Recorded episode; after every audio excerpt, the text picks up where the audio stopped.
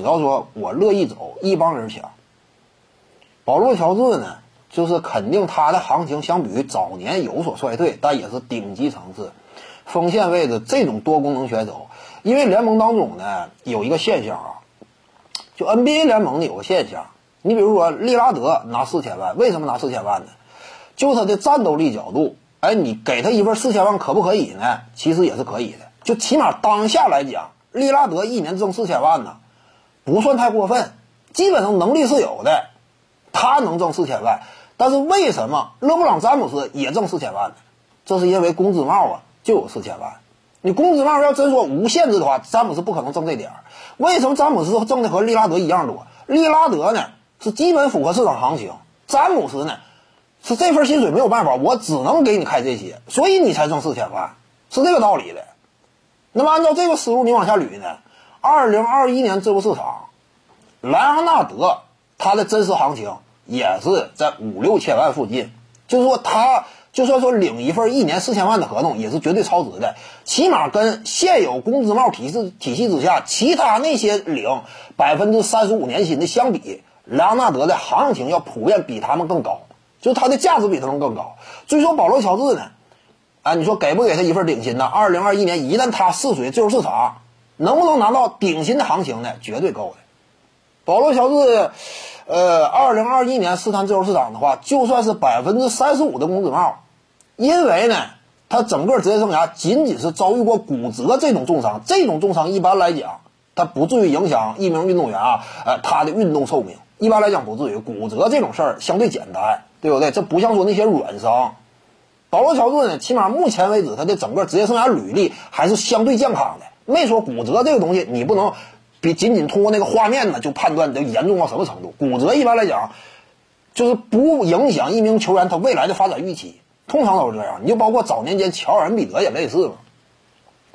因为保罗乔治啊，他仅仅凭借三分远射以及顶尖的防守，他就已经足以啊，就在联盟当中能够拿一份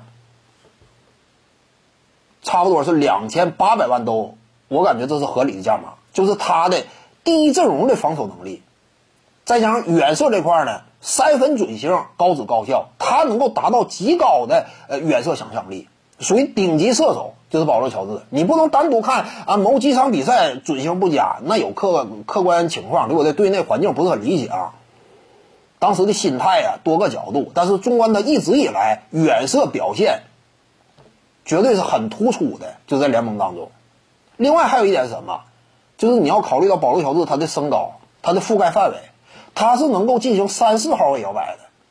就是联赛当中目前啊最值钱的一种锋线，不是二三号位摇摆，就是你要是二三号位摇摆的话，哎，如果是一名角色球员呢，你这个行情啊，他往往他就不太容易上得去。你就比如说波普嘛，不不就这样吗？二三号位摇摆，他挺优秀，那，季后赛当中呢，也是湖人队差不多最可靠的第三人。仅次于詹姆斯浓眉，但是因为他是二三号位摇摆，行情相对差点哪种值钱？三四号位，贝尔坦斯呀、加里纳利呀，这个他就相对值钱。空间型四号位，你能干这种角色的，差不多你会比较值钱。乔哈里斯啊这种，所以保罗乔治呢，凭借一流的防守和三分能力，再加上他是三四号位摇摆这种身高属性，他哪怕没有单打能力。场均得分也就是十三分左右，他就已经能够签两千八百万的合同，这都不算贵。就是保罗乔治，攻守两端，其实总体看的话，联盟当中你说这两项加一块儿，保罗乔治如果是个角色球员的话，你说谁比他更好？几乎没有。什么考文顿之类，考文顿已经是联盟当中啊一个一流的三 D 了，或者说起码是准一流了，很顶尖了。但你说就三 D 属性来讲，有保罗乔治强吗？没有的。这就是乔治，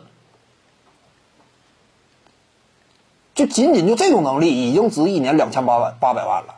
那你再算上什么？保罗乔治他是一个场均输出能够拼一下三十加的这种球星，就是哪怕低点维持个二十五六不费劲，不在话下的这种层次。